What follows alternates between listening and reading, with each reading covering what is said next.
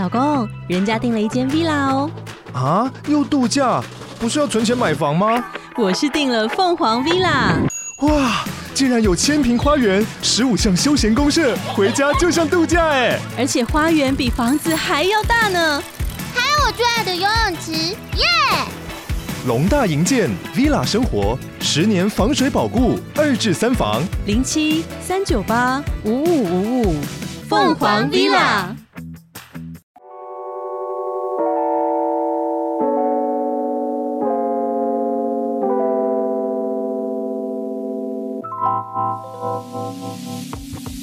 以后都不见，祝大家早安、午安跟晚安。欢迎来到讲歌不唱歌，我是 Ed。我想大家最近的心情应该都会有点低落吧？毕竟最近真的发生蛮多的大事情。照正常来说，我们礼拜六是不太会去聊新闻时事，但是由于礼拜三被我夹带私心的介绍了 John Mayer，所以今天我简单跟大家讲一下。因为最近发生的事情真的让人太震惊了，比如说日本前首相安倍晋三遭到枪击身亡，我不知道你们有没有看那个影片，但是我我真的有吓到，就是说整个维安非常的松散，但是也有在日本或者了解日本人有说，因为之前在政治人物活动的时候。有民众可能比较靠近一点，那维安人员比较激动的，就是把他抓住还是制服什么的，就是造成说一些很大的舆论争议，所以后来就是采取比较松散的维安方式，以免呢触犯人民的人权，但是就造成这样的巨大的悲剧，真的是，然后加上。毕竟安倍晋三他是一个还蛮活跃的政治人物，跟台湾的关系很友好，所以整个当时事件发生的时候，台湾人是比日本激动非常非常的多。这种感觉真的很妙，就是你常看见的人，然后有一天他就这样离开了，那个冲击真的是太大太大了。你们如果有看影片的话，就会发现第一声是“嘣”一声的时候，所有人是往回看；然后第二声的时候，你如果看仔细一点，你会发现安倍晋三胸口还是背怎么样，突然那个衣服弹跳了一下，你就知道打中他了。而且他做那把枪其实蛮大的，怎么没有人发现？嗯，我们事后诸葛都很容易啦。在当下有很多情况是我们没有办法预期的，只能说遗憾吧。这样的事情发生是真的很遗憾，然后有一种既视感，既视感就是看过的感觉。因为大家最近不是有很多梗图吗？什么乌诶、俄罗斯开战啊，然后什么美国。美国什么通膨，然后又什么日本前首相被刺杀，怎么感觉好像又回到了某一个年代，很混乱、很不安的年代。所以历史永远都会重演，人类到底会不会学到教训？嗯，怎样？但是我们只能说，尽量把握当下吧，因为你真的不知道会发生什么事情。然后第二件事，呃，这个也很离谱，这个真的太离谱了。来，南投的枪击案，这个也有一种既视感。呃，南投呢，草屯区草屯哦，不是什么台北，是一个非常僻静的一个小镇。南投草屯发生骇人的枪击命案，在七月十四号的晚间呐、啊，有一个蒙面歹徒，他闯到一间生技公司叫康健。朝着五名的这个被害者近距离开枪，五名里面呢，四死一重伤。嘿，这个你们有没有想到这是什么命案？有类似的感觉？刘邦有，刘邦，哎，为什么声音？我每次每一每一次录音都一定会有个环节发音很怪。好，刘邦有命案，我看到有个。梗图还是有一个很好笑的发言，他就说：“现在是不是全台湾只有我不知道枪要在哪里买？”就是在这些案件发生的时候，你会发现，哎，其实枪好像没有这么难得到。为什么随随便便一个人就拥有好几百发的子弹啊，然后几把枪？为什么搞这么简单？真的很恐怖。而且在这整件事情，它并不是突发的，它还有前因的。前因就是在二零一四年的时候，他这个康健公司所谓的凶手，其实是康健公司前员工。然后当时呢，发生歹徒就是拿铁棍要行凶，所以呢，因而导致当时有一个女科长重伤。而且呢，最巧的事情是，当时这个案子进到审判程序的时候，相关的证人就是这次命案的死者。然后只有董事长在这一次的枪击事件里面还没有过世，就是现在是重伤，还在抢救状状况。当年的袭击案其实就是李姓男员工跟上司发生口角争执。然后在不久之后的过年尾牙上面，李姓男子就有呛下说，过年后就会有一场好戏可以看。那过大概一两周的时间，这个上司就被一个歹徒持铁棒攻击，导致重伤，而且当时还喊说打死你这样子。那事情发生之后，上司就知道是谁嘛，就是一定是那个呛虾的李姓男员工。但是呢，提告的时候，李姓男员工提出了不在场证明，所以就获判无罪。前因后果是这样的，所以这整件事情就是有一种寻仇的感觉。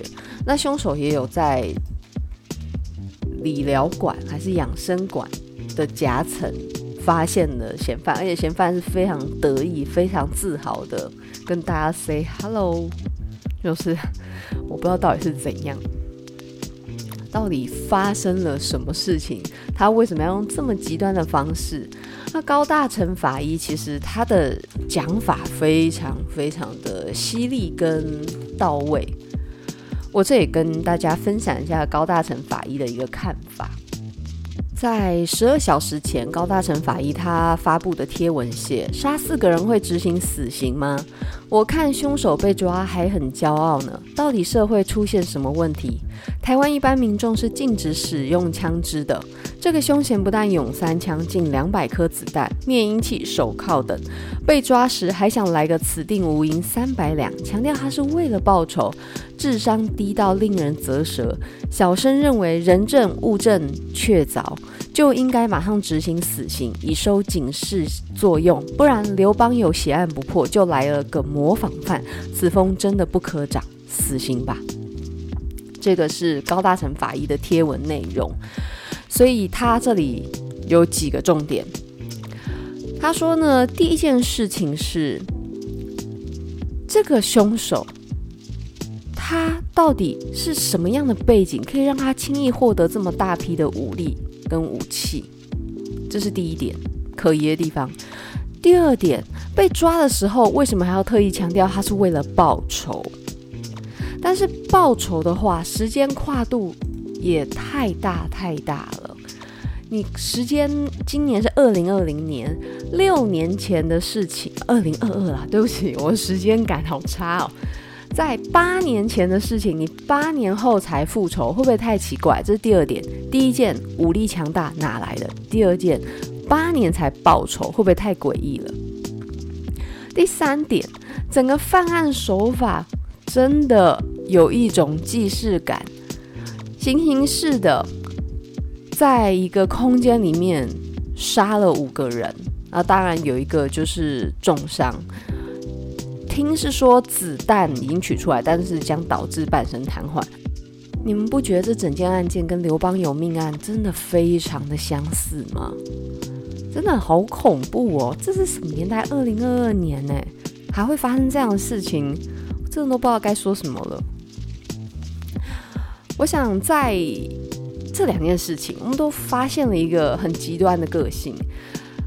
杀安倍晋三的凶手，他是据他所说，是因为母亲信奉的宗教跟安倍晋三有关，然后加上母亲过度的投入，把很多的资源财产都投入到那个宗教，导致他心生不满。然后再来呢，此次的南投枪击事件是由于凶手对于之前恩怨愤恨难平，然后八年后想要再报仇，当然这是可疑存疑的。可是。这个世界上每一个人都过得很辛苦啊，不需要因为自己的过不去，然后让别人也过不去。大家知道木村拓哉吗？那个超级大帅哥，我以前觉得他不帅，可是后来发现他好耐看，很喜欢他。最重要的是他的人生态度让人非常的赞赏。他说：“没有人活得一帆风顺，不要觉得自己很辛苦，因为大家都很辛苦。”这句话讲太好了。我在上一个工作啊，在一个作文的补习班工作。那当时的老板他是一个在文学界蛮有影响力的，该说影响力吗？还是反正就是有一定的实力啊，人脉实力。他的确也很有才华，可是他很有一点要不得，就是他很喜欢用情绪啊，用心理的方式去控制别人。然后有时候我们可能在讲一些事情是没有刻意想要抱怨，或者是刻意的去描述什么，但是他会在你语句里面找毛病。比如说，因为像我的爸爸是非常有趣的人，他没有去过大陆，然后也没有当过真正就是打仗的军人。他当然有当当兵，但是他不是经历战争年代的人。不过他的政治立场，他整个都诡异到不行，就是他很迷恋中共，我觉得好怪哦。但是。我们在这个国家最可贵的地方就是一切都是自由的嘛，所以我尊重他。哦，那时候在聊聊天，我只是说，哎，我爸是一个比较奇怪的外省人。哇，我那个前主管，他就是老板啦，前老板马上抓了这一句，他说。哦，千万不要这样说哦！怎样怎样怎样哦？你对于你爸爸吧，就开始检讨我成长历程，检讨我的心理状态，然后开始分享自己多惨、更可怜，他的爸爸更怎么样？然后我这样的心态是不对，就是他在跟我的前老板在对话的时候，他会先否定你，然后再把自己的事情跟你做比较。然后让你知道你所说的事情都是微不足道的，然后你的抱怨都很很没有意义。他更惨，他都没有抱怨，但其实他就是在借那个时候抱怨偷拍这样。所以我跟他相处真的很辛苦。后来看到木村拓哉这句话，我就觉得对，很想送给钱老板。钱老板永远都觉得自己很辛苦，然后钱老板永远都觉得你现在说的都不够惨，他才最惨这样。真的超，我超讨厌他的。好，有机会再跟大家讲。反正他就是一个表面上看起来品德高尚、才华洋溢的人，可是实际上他的言论、他的所作所为都非常的不入流，而且他还去用很强烈的措辞去攻击其他员工，甚至还。就是逼怀孕的员工离职，反正就是一个很糟糕的人。但还是要说，他很有才华，他有一定的实力。诶，为什么又开始抱怨了？没办法，我这讲到就很气，我到现在还是很生气耶。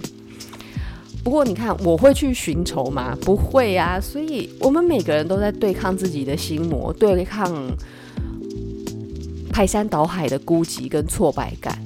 然后这一切，这一切，其实我们都在面对，我们都在努力克服。每个人都有自己的要对抗的事情，可是我们不要因此走上极端。那在整个流行歌曲界里面，就有很棒的歌曲在描述如何对抗心魔，对抗所有排山倒海的压力。那今天为大家带来是两首歌，因为呢。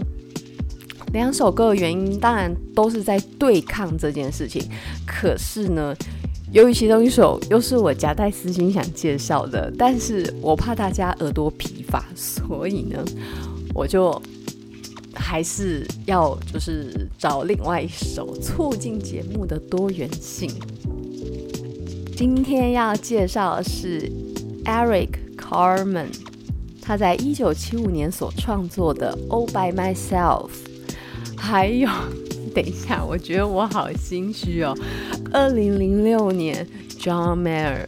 所创作的《Gravity》这两首歌给大家，而且我很意外是，我一直以为我夹带私心介绍 John Mayer 的《Stop This Train》就是收听率会惨不忍睹，加上当天又遇到了安倍晋三遇袭案，结果 John Mayer 那一集收听率还蛮高的耶，所以我的观众听众。里面是不是有隐藏的 John Mayer 的谜呢？如果有的话，赶快分享一下，不要害羞。我跟你们说，我觉得 Gravity 虽然很好听，可是我昨天又发现另外一首我觉得更屌的歌。我必须要讲“屌”这么粗俗的字，因为我觉得 John Mayer 的厉害的点，他真的，他那另外一首我觉得表演更好，叫做 Covered in Rain。对，这首歌真的。它里面的吉他的指法、吉他的语言跟感情力度很强大，但是听得出来就是早期的作品，所以都是外显的，而不是内敛。它到后期会变得很内敛。好，又来了，你们可以听得出来，我对于就是 John Mayer 最近呈现一个迷妹的状态。好，那我们就进入今天的歌曲喽。大家刚听到《All by Myself》，如果你对于西洋老歌有兴趣的话，你们一定会知道这首歌，为什么呢？它在很多的老歌选集啊，或者是美剧里面都常出现。那由于它的情绪力度非常的强大，所以它也很适合做梗歌。梗歌是什么意思呢？就是当你想要创造一个孤独的感觉，你就可以唱 All by myself now，然后。开始抱自己躲在角落，制造这种感觉，所以很多美剧都很喜欢玩这个梗，比如说《Friends》六人行，还有《How I Met Your Mother》哦，这一这一部好好看，我觉得六人行跟这个。How I Met Your Mother 这两部真的都超好看，强烈推荐大家。那其实六人行我早期没有那么喜欢，因为六人行有很多是出了社会，然后经历过一些感情，你才会看得有感。如果你在学生时代看，你会觉得就是一群大人们的一些黑色幽默。其实现在看就觉得很好玩。那我有，其实六人行我没有把它看完，原因是我曾经做过一件很蠢的事情。就是最很近期发生的，然后就是有一点像是跟非常心爱的人分开吧。那时候我就想说，我来看六人行疗伤好了。但是看了蛮多集之后，我不想看了，因为我我当时告诉自己，就是像那个看一百部电影忘记那个人一样。我那时候想说，我把六人行看完就忘记这个人吧。然后后来我发现，我不想忘记他。所以我就没有打算要把六人行看完。我为什么要去忘记他？就是虽然结果是很悲伤，可是我何必呢？我干嘛跟自己过不去？甜美的回忆为何要忘记？而且我之前有讲嘛，真正对抗情伤的方式就是你不要试图去忘记它。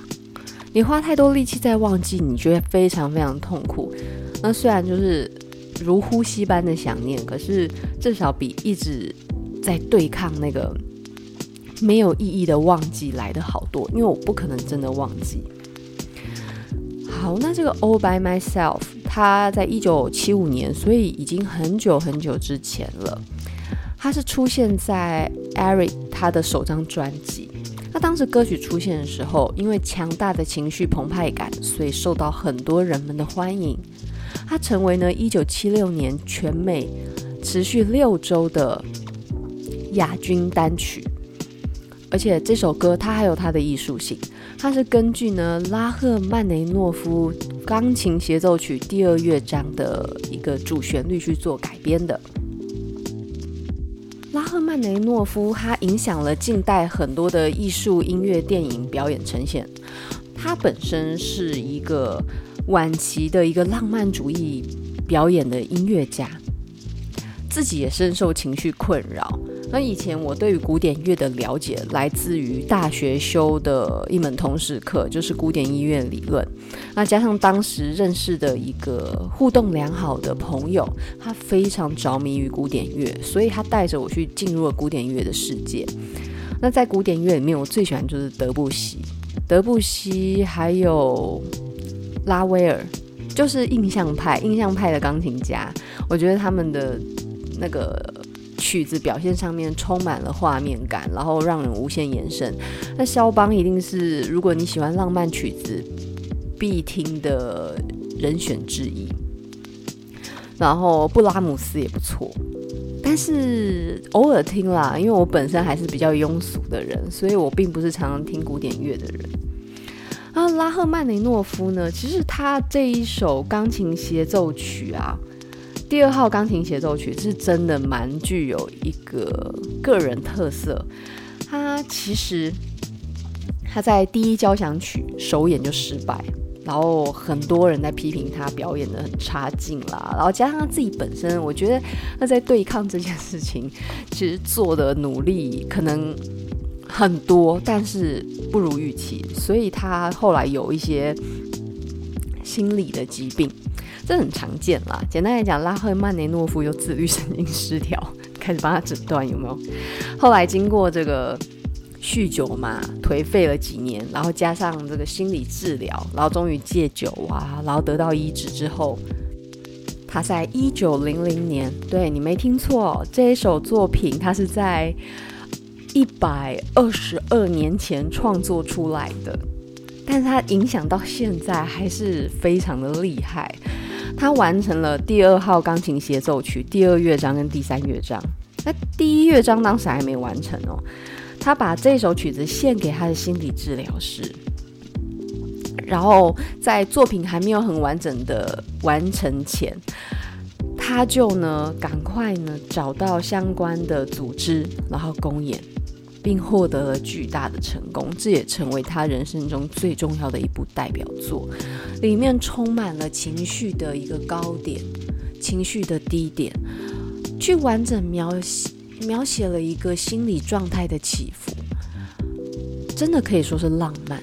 浪漫并不是男女之间而已，浪漫有时候是一个心情的宣泄。这首歌曲它的情绪渲染力极大，非常的好听。你会一路被拉进那个幽暗幽深的拉赫曼尼诺夫浪漫的世界。那这首乐曲呢，它影响了很深很深。除了被很多钢琴演奏家不断的演奏之外呢，它也出现在什么《交响情人梦》啊、《海上钢琴师》这种影视作品里面。那你就可见它受到的一个喜爱有多深。再来呢，现代音乐也被他影响到，例如今天介绍这首《All by Myself》，它后半段其实就是结合了拉赫曼雷诺夫的曲子，去呈现他的整个思绪跟他的情绪延伸，等于透过了不同的时空，然后进行了音乐的交流跟对话，而且呢，非常优美的把这两首不同时间点的歌曲结合得很棒。再来呢，我们其实台湾也有歌手受到拉赫曼尼诺夫的影响，比如说陶喆，他在《爱我还是他》里面的钢琴里，他就有特别要求这个吴庆隆，就是上次有提到新加坡一个非常厉害的钢琴演奏家，他呢就跟吴庆隆要求说，他希望在这首歌的一个钢琴演奏上面具有拉赫曼尼诺夫的那个 feel，但是他不要跟拉赫曼尼诺夫一模一样。他自己就刚开始是先弹很粗浅的，然后给这个吴庆龙大概理解一下。吴庆龙后来就用他的钢琴知识去表现了一个很棒的拉式的钢琴乐曲，大家可以去听听看。你们知道，除了在刚才提到那些影视作品之外，《BJ 单身日记》里面也有出现这首歌哦，而且甚至在选秀的比赛里面也常有。歌手或者是演唱者去选这一首曲子，可见他的一个不败的情绪渲染力。这首歌我自己也是非常的熟，因为我以前爸爸有买很多的这种英文老歌选集，所以呢，很多英文老歌选集都会选到这首歌。那我们就进入到歌词的重点喽。When I was young, I never needed anymore, and making love was just for fun. Those days are gone. 好，发音很不标准，但不管，我就是要唱。When I was young, I never needed anyone. 当我年轻的时候，我不需要任何人。And making love was just for fun. 把爱当作游戏，把爱当作一种消遣。Those days are gone. 当这些时间过去的时候。只剩我一人，我不依赖别人，然后也不依赖爱情，但是就导致呢，如今的我这样的孤独。后面的旋律就一样，他说：“Living alone, I think of all the friends I've known, but when I dial the telephone, nobody's home。”就是说，他回到孤独的状态了，他找到，他想要找以前的朋友。可是呢，想了又想，都没有人去接听。那因为他不依赖任何人，他跟任何人都没有建立感情联系嘛。所以呢，就进入到歌曲的高点了。All by myself now, don't wanna be all by myself anymore。这是他最经典的副歌。他说呢，孤独一人，我不再想要只是自己一个人，然后继续自己一个人，不再希望自己只是一个人。好，这是他的副歌。其实他的歌词非常的简单，他就是描述一个浪子回，不能说回头，浪子回顾自己的过过程过去，然后发现自己一无所有，只剩下孤独。所以呢，他就在这种。极尽孤独里面唱出 All by myself，只剩下我。的歌词不难，非常的白话。然后下一段主歌它是 Hard to be sure，万事是非常难预料的。Sometimes I feel so insecure，我常常有不安全的感觉，我常常呢很焦虑。And love so distant and obscure，嗯，好。就是念得烂没关系，爱情是如此虚无缥缈的事情。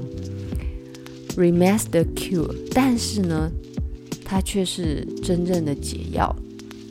所以这就是求爱之歌，这就是需求爱情的歌曲。其实爱情是真的很美好的事情。哎，你哎，对，这首歌歌词就这样。所以，如果想要练英文歌，这首歌很棒。这首歌歌词简单好唱，然后又可以飙高音。如果你高音不错的话，拜托去唱会很嗨，真的嗨到一个炸掉。那这首歌，我觉得它作为梗歌真的很好笑。比如说，哎，你要不要去哪里？然后，嗯，没有，我有自己安排。自从你就这样，All by myself now。Don't wanna leave，然后就是旁边人就觉得靠咬我，所以很多美剧很爱用，就是这一点很很悲来就是这样子。好，那除了这是对抗孤寂的歌曲之外呢，我们下一首就要进入到迷妹要介绍的地方喽。这个迷妹在下我最近迷上 John Mayer，真的很可怕哎，我不应该开启这个，因为我在。前一首歌其实有在简介跟大家介绍，因为 John Mayer 是一个真的这一生对我来讲非常重要的人介绍给我的，但是我已经跟他此生不复相见了，他已经不再跟我的生命有交汇，我非常的想念他。可是如果我去听 John Mayer，我就会想到他，所以我跟他分开之后。我好久好久没有听 John Mayer，根本不敢听，听了会难过，听了会想念。但是我觉得不行，人不能这样子，越是避开，那伤口就会越深，反而不会真正的愈合。我想说好，就是妈的，我就来听一下好了，我来听一下到底是怎样。为什么？为什么我不敢听？就一听，刚开始听就是会难过嘛，然后后来越听越不对。嗯，这个人其实挺不错的，就是旋律还蛮好听的。但是他的旋律不是像流行歌的第一耳就把我抓住，而是说越听越觉得，哎，某几首歌我很喜欢他哪一段，我很喜欢他的那些鼓怎么拍，我很喜欢他的吉他是怎么玩的。除了听 Continue 之外，我后来又听了 Battle Studio。然后那时候听觉得哇，Battle Studio 这首真的很呃，不是这张专辑很棒，然后很喜欢，然后又看到 The Search for Everything，然后就一路这样听起来超喜欢，越听越爱，然后在对于音乐的喜爱之中，慢慢遗忘了那段情，慢慢遗忘了那种伤口的疼痛感，然后专注在音乐本身，然后就。突然觉得自己好像又好了一点，所以有时候我们在对抗这种伤痛的时候，不一定要逃避啊。逃避虽然很有用，可是你最终最终你还是得面对它，然后终于不再逃避，去好好面对 John Mayer 给我带来的美好跟回忆。再来呢，现在就是对于音乐的欣赏。我今天在。要讲这一集之前，其实我心里是很忐忑，因为我觉得这个私心太重了。陶喆已经很 over，现在又来一个 John Mayer，不过没关系，我的节目我做主哦，好像广告台词这样子。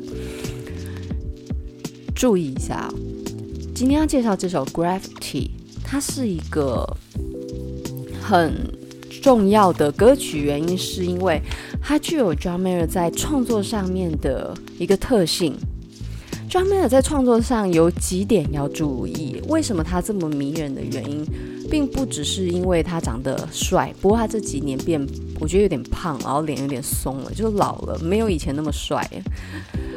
好，他的创作上面呢，有几点非常非常的重要，他很喜欢在旋律的表现上面用双音。什么叫双音？就是同样一个音，一般可能我们在演奏上面。让手指头好用一点。我们今天要一个哆，然后我们可能就是用其中一根弦的某一个按法去弹出哆。可是呢，John Mayer 他就会用两根弦，然后表现一样的声音，让这个声音变得有一点。比较丰富，比较立体感一点。那当然，在弹奏上就会增加一定的小小的难度。对于吉他手手来讲，这当然不是什么难度。可是对于新手来讲，就是一次弹双音，其实是真的会很吃手指头的灵活跟力气的。这是第一个特点。第二点，这一点最强烈，就是 John Mayer 他非常喜欢用推弦。什么叫推弦呢？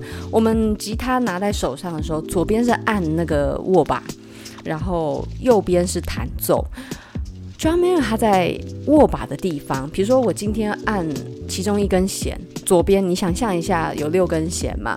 假设啦，我今天的食指按第三根的第一格，我按的时候呢，我的手指头按住那一格，但是我的手会往往前往后的移动，这个叫推弦。那这个动作，比如说我今天是哆，它会变成哆这种声音，好奇怪哦。没关系，不管，就是这个意思，这是推弦的意思。那这个推弦呢，会让这个音变得很有尾韵。什么叫尾韵？就是余香，那种声音的延宕感会变得很长。而我们喝茶，为什么喜欢喝茶？因为喝完齿颊留香。那推弦也会造成这种感觉，这是他第二个特点。他喜欢推弦，而且他推弦是推得很有自己的语气，并不只是推一下而已。他在推的时候是真的非常的、非常的像在讲话一样。第三点，他会用他喜欢的五声音阶，五声音阶这个很乐理了，我不细讲，就是五声音阶去创造呢喃的感觉。五声音阶就是那几个音，但是有时候呢，你可能只是一个间奏或者是前奏，你还没有要唱歌的时候，你会用五声音阶去讲话，你会用五声音阶创造一个呢喃的感觉，让他去爬这五个声音。在爬的时候就会创造他想要的风格，然后又不会让这个间奏或者是前奏只是一个等的概念。你可以在这段时间也去享受吉他说话。好，第四点，他的吉他表演都是大于人声的。他有部分的作品都强调吉他演奏的重要。他自己有说，你在弹吉他的时候，不是让音，不是让吉他配合音乐，而是要让吉他去带领音乐。那这句话听起来很抽象，可是它相对也简单。你在表演的时候，吉他它作为一个主角。他去推进整个气氛，而不是说今天因为这个音乐需要，然后我才把吉他安排上。哦，他要伴奏这一段，然后这一段要停，这一段怎么样？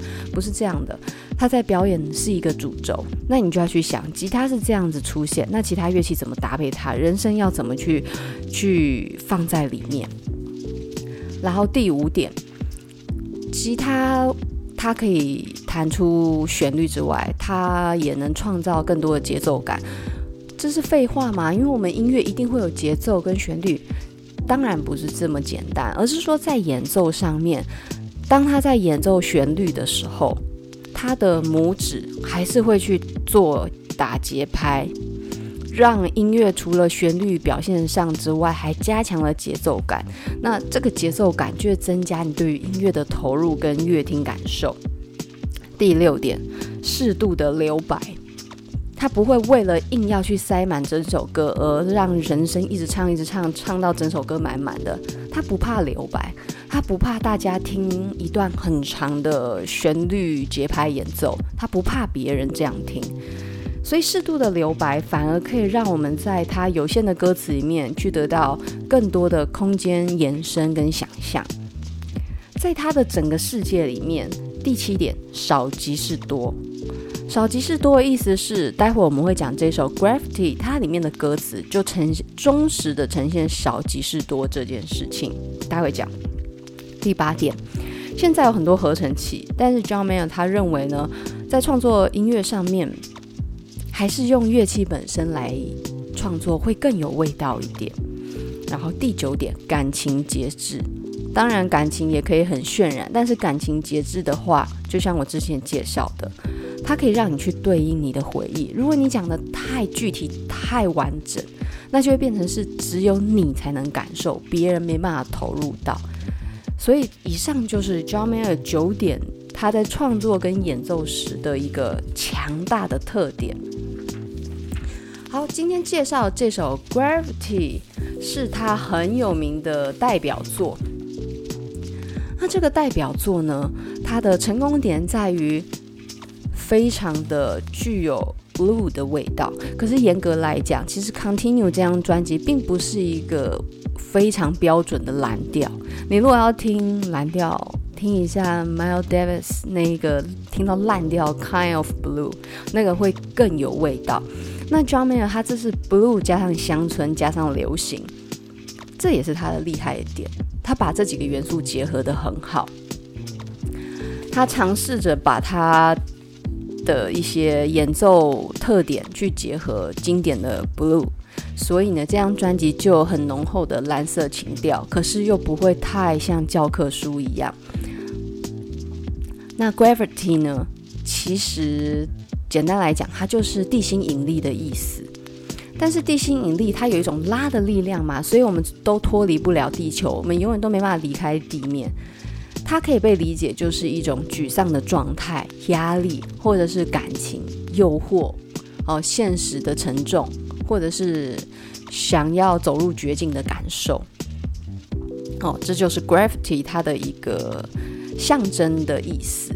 诶，在英文的语境里面要去找到具有强烈象征的歌，其实也不是很容易哦。因为在语言的表现手法上面，英文本来就是一个最好沟通的，所以它在一些象征的走向上不会这么的强烈。但是我觉得 John Mayer 他就把英文诗歌化，诗歌得很厉害。好，那我们就来进入《Gravity》这首歌。我要我要唱了，好紧张哦！我最近一直在练习，可是真的。因为不熟，Gravity is working against me. And gravity wants to bring me down. Oh, I never know what make this man with all the love that his heart can stand. Drink of way to throw it all away。我有升 key 啦，因为它的原 key 是 Gravity is working against me。 原 key 的话，蓝色情调会更浓啊。如果拉高的话，就会变成比较明亮一点。所以有时候不要随意移 key，有一些比较忧郁的歌，你一 key，那个整个忧郁的感觉都会少很多。但是我刚刚就是对升 key 了。Gravity is working against me，地心引力正在跟我对抗拉锯着。And gravity wants to bring me down，地心引力想把我拖进深渊里。Oh, I never know what make this man with all the love that he her can stay。他说：“哦，我从来都不懂是什么。”让这个人拥有全部的爱，而且呢，这些全部的关注跟爱，让他的心是能够承担的。意思就是说，他是很隐晦的啦。All the love，其实爱是一种关注，一种投入，但同时它也是一种压力。而且这首歌其实你认真想一下，就会觉得哦，原来。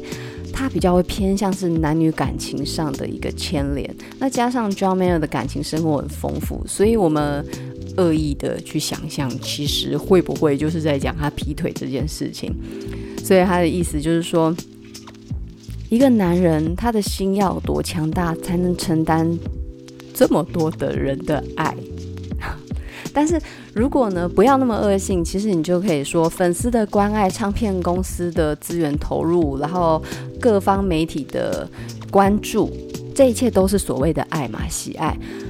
那作为明星，要怎么承担这一切的关注呢？Dream of ways to throw it all away，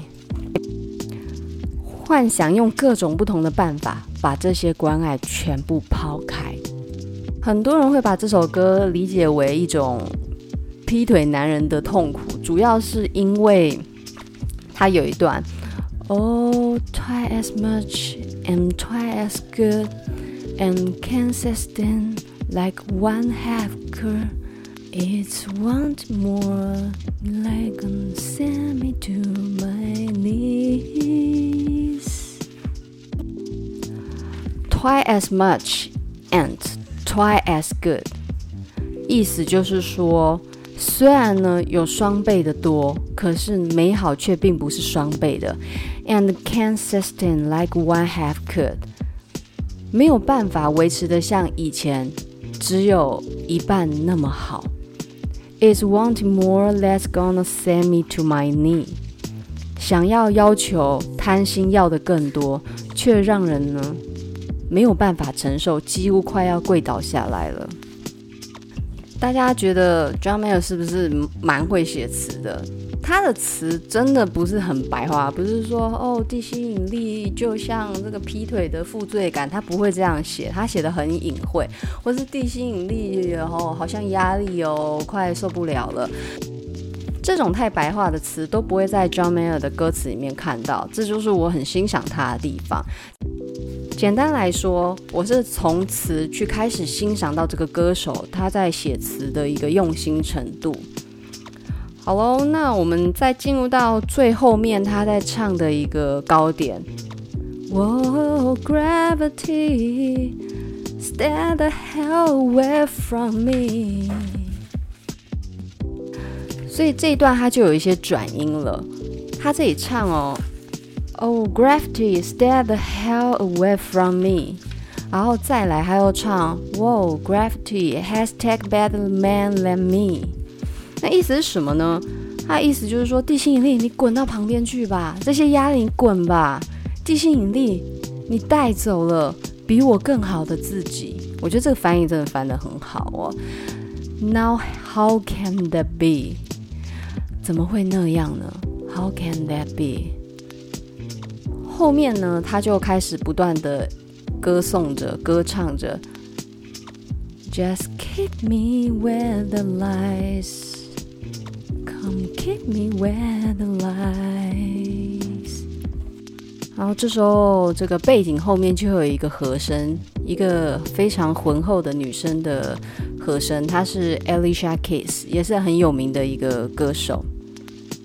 有一首 You Don't Know My Name 那一首歌非常的好听，很有灵魂乐的感觉，然后歌声也超赞。这首歌还有一个优点，他最后的停留是在一个希望的气球上面，并不是一个绝望到谷底。有些歌词它太晦暗的话，会把人拉进去，这样是不健康的。但是呢，这个 John Mayer 他最后的结果，他是说：把我留在有光的地方吧，把我留在有光的地方吧，拜托。把我留在一个一个有光的地方吧，这是他歌曲的结尾。所以，唱歌的一个歌者，他最后还是虽然受困在地心引力，然后不断不断的对抗它之外，他也努力的向有光的地方走去。这是他的歌词里面具有一定的向光处、向阳处。这也是作为一个演绎者很重要的，因为你领导着人群们的一个意念。你带领着大家的情绪，如果过度晦暗的话，其实状况会很惨的。毕竟你的名声起来会有很多 fan，那这些 fan 如果你好好的引导，其实真的喜欢你并不是一件坏事，迷上你也许对于社会还有很正面意义。我想这是他的歌里面一个很重要的事情。这首歌在二零零五年十二月的音乐会上面，John Mayer 有解释了这首歌的来由跟意义。他说呢，这是他一生中写过最重要的歌曲，算是一首时间胶囊歌。一听到他就会想起那一天洛杉矶的夏日午后。他写曲子，写完之后他就去洗澡。那洗一洗呢，突然他就喃喃地哼唱着，Oh Gravity。Is working against me，就突然这样唱起来了，所以这首歌就这样慢慢的诞生了。那这是一首呢，他说确保你爱自己，确保你清醒，确保你能够像你妈妈说不一样的那样说不。什么意思呢？就是妈妈有时候不是。你说妈妈，我可不可以吃糖？妈妈，我可以出去？然后妈妈说不可以，不可以，不可以。他的意思就是说，确保你能依然勇敢地说不，就像你妈妈说你不可以怎么样的那个不一样的那么肯定。他说他在生命中每一天，他都需要这首歌提醒着自己，因为搞砸一切其实比待在这里更容易。那所谓待在这里，就是保持，就是对抗那个引力的状态来得更容易。就是 John 他非常有趣的创作意义跟动机。那这整首歌，它是一个很典型的、非常经典的 John Mayer 的一个特色歌曲，展现了少即是多的精神。他不，他只是用了地心引力去表达我们能想象的一切。他的话都没有说得很明确，然后很死，让我们可以在他歌曲里面寻找不同的一个。投射点，然后让我们可以去把自己想要的放进去。譬如说，你想这什么？With all the love，all the love 可以是什么？可以是你劈腿的爱，可以是众人的关爱，可以是你所想要的一切。这个 love 可以有很多的意思，而 gravity 它也充斥了各种我们能想象的负向的一个吸力。Twice as much，这个双倍的也可以指多嘛？那这个双倍的双倍的事物，什么事情双倍？反正大家就最后都会结合到他的感情生活吧。但是其实就是很到位的，很多事情并不是你想要的越多，然后你得到的快乐就越多，没有这么容易的。歌词架构不难，然后里面的整个象征味道很浓，可是又不会太难以理解。这是他这首歌为什么这么红的原因，而这首歌呢，同时也是史上最伟大一百首吉他歌曲榜单里面的第八十四名。我还是要强调，我不喜欢听快歌，我很喜欢听这种节奏抒情歌。但是当时我试着尝试听了一下里面推荐的一些歌曲，我听了这个 Jimmy Hendrix，我当时在听 Jimmy 的歌曲的时候，我是有震惊到，就是原来所谓的吉他最伟大的吉他歌曲是这种感觉。虽然我不喜欢听快歌，但是当时我一听到 Jimmy 的作品。他是排行第一位最重要的一个吉他手之一哦，他排行第一名，他的吉他弹到真的是出神入化，你会跟着他吉他的旋律，然后去摇摆你，甚至呢情绪会被他带。好的歌曲，好的演奏，好的吉他手，他厉害一点是在于他把你的情绪拉住，然后你跟着他的旋律开始走动游移，整个歌词。在唱什么不知道，可是不知道为什么你听到那个旋律，听他弹奏的方式，你就是会跟着他一起走。然后他在音乐里面又非常擅长于创造各种他想要表现的意象。同一把吉他，他用自己的指法，用自己的速度跟按的力道的方式，去呈现他想要的各种表现方式，太厉害，我吓到。所以呢，这个为什么？为什么这首《Gravity》只落在了一百首里面的八十四名？是可以想象得到的，因为强者太多了，强者真的多多多太多太强了，所以就最近有点可怕。然后一路从这个。John Mayer，然后往后面去听什么一百首吉他歌曲榜单，然后再去看最伟大的吉他手，然后一路这样听下来，觉得哎，其实歌真的是越听越多，都是听到老歌回去了。可是真的这里的歌曲哦，那一百首吉他榜单的歌曲里面，那个音乐你听了会真的鸡皮疙瘩哎！你不要去听歌词是什么，你就光听那个弹奏，整个你会被牵引到，好像被恶魔吸引一样那种感觉。好，那今天的介绍，我觉得算是蛮一样，就是私欲啦，所以大家见谅一下。我也努力的让这一集不是只是一个迷妹的碎碎念。我希望这两首作品对于忧郁的你、绝境的你都有一定的开导，去寻找有爱有光的地方吧。虽然绝境令人困扰，寂寞让人痛苦。但是，人就是在这样的处境之下，让自己变得更好才可贵。不要像我们刚刚新闻提到的那几个人一样，真的太夸张了。你对抗不了，你的意思竟然是搞砸这一切。就像 John Mayer 说的，搞砸比待着更容易。那这两位，他们选择搞砸一切，而不是待在原地，然后去对抗，然后直到面对解决它为止。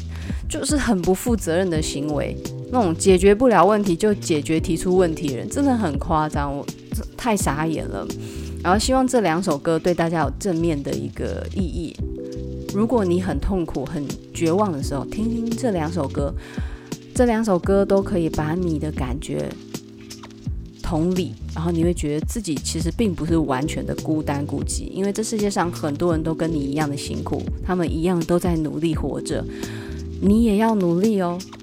当然，如果努力得很累，可以休息，允许自己偷懒一下。因为一直加油，一直努力也会很辛苦，对吧？好，今天的分享就到这里，我们下次见，拜拜。